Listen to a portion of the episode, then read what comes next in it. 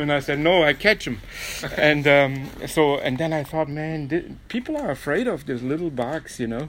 Um, and and that's and that's when the idea came, you know. This, they respond like it's a monster or a dragon, you know. They wanna, they run away, they scream, they wanna kill it, you know. And I said, oh, I wanna, I wanna show all the details of the beauty of these little animals we are afraid of, you know and uh, so so I started making my my scorpion a little vet, you know, and make it perfectly symmetrical. And then I started taking the picture, or this one over there, and uh, I looked at the negative, and I was fascinated by the detail that I did not see looking at the insect. Okay. Yeah. And then I blew it up in my on my enlarger in the darkroom, and I wow, I like that, you know.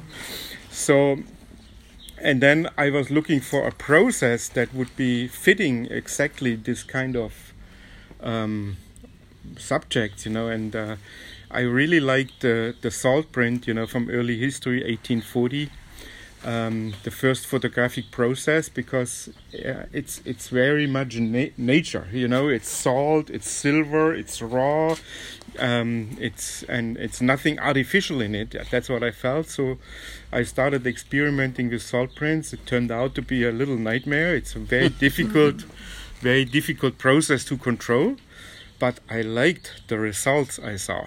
You know, um, and then and then I I got really fascinated by this. And this was basically it's a series of 16 pictures, and this took me basically almost two years Yeah. to complete. Um, it's not not all of them are here, I believe. Yeah, and um, and um, I I myself, you know, I I started seeing details in it I I never expected. You know, and then looking at this bug over there, I thought, man, this is this is like a helmet, you know, a metal helmet, you know, and the fl- the wings are like paper and.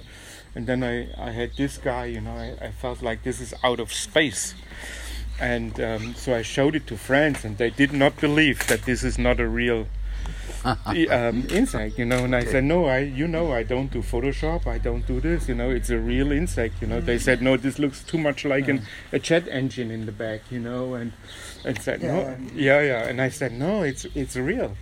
And I showed them the little insect, and I I thought I felt, you know, no one sees them, and um, I wanted it to be black and white uh, because I mean this one is super colorful. It's beautiful, you know, a deep purple, yellow, orange. I mean, cannot be better in, uh, from the colors. But I felt if I have the color, you don't see the detail. The structure, so. Yeah, It depends. you don't. That is great. huh? You don't look at the detail at the at the structure, and that's the strength of black and white. That's what I I No, wanted. It's a special process. Also. Yeah, it's a it's a not an easy yeah, process, no, it's you know. fantastic. um, and uh, it's on, on normal aquarelle paper, watercolor paper, and the normal prints are 60 by 80 centimeters. It's But uh, I can say that I saw all the box with the print, the real print. yeah. It's really, really nice.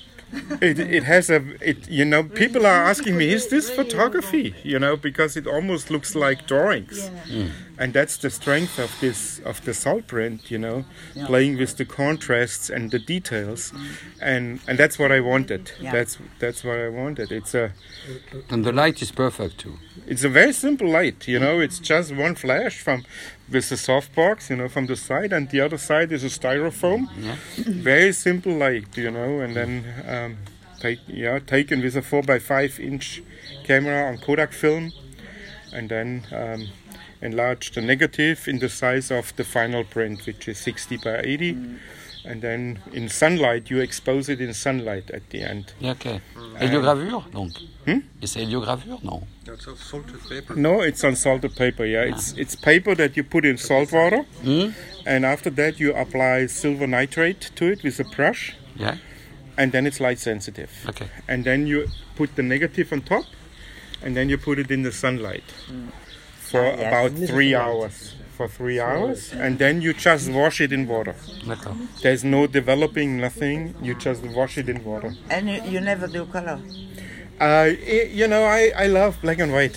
No, me too. I, I, I think I think uh, color is fantastic But No, but last year I discovered this, a peacock spider. You know that? No, I don't know that one. Well, it's it's fantastic. It's a, sp- a spider like this, Okay. and they act exactly like a peacock. Oh, really cool. And when the male meets a female, then he made his tail like Yeah. this, and the colors are absolutely incredible. Wow. You have to. You look on Facebook and you. Okay, I you will do this peacock spider. I was fascinated Okay. when I discovered Wow. that. C'est incroyable. Yeah. The color is like a, a painting of Picasso. I, Wow. I don't know what it They have all Yeah. kinds of color. And uh, when you look at the video, when he's trying to seduce Yeah. the female, it's Wow. Okay. Yeah. So, yeah. no, insects are. Mais la question suivante, c'est est-ce que la, la, la, la démarche scientifique, est-ce que la, oh, I'm sorry in English. So, uh, is the scientific the researches, enfin, démarche, comment on dit démarche, means is is com, is combine is combined with the artistic one? So in, in one in, in, in the sense of when you want to discover, comes to appear to you. So where where is the combination? Well, This is a psychological question, but you know, I never never really thought of this. You know, of course, I showed it to museums and they were fascinated by it. You know, and I'm talking with one museum, they want to buy a Yeah. collection of it. But um, but you, you know, you know what? Looking at these images for me, um, I cannot. You know, it's created to me. You know, it cannot be a coincidence. You know that we have this little thing here. Yeah. Yeah. So that's for me the most. What what I when I look at this, what I see, you know, or, or looking at this at this box here, I mean, yeah. I, I cannot believe, you, you know, it looks too much to me created, like an art piece. Um, I was just a Xerox machine. That's how I feel. The real art is the bug or is this bug, you know.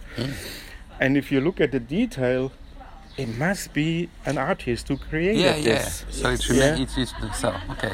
So and um, So nature is God. yeah, and and for me, for me, the important, the important thing is, you know, we some of them we are losing, yeah, um, and that's the tragedy today. I mean, in Germany, we are saying, you know, 80% of the bugs are already gone, and only 20% are are left. We will lose in the future those those little creatures, yeah, Be- Absolutely. and uh, I want to preserve it a little bit, you know, Yeah. and also to show that's what we are losing. And is it not worth fighting for it? You know that that we keep that. You, you, and um, yeah. Okay. bon, merci. Thank you. Can I take a picture of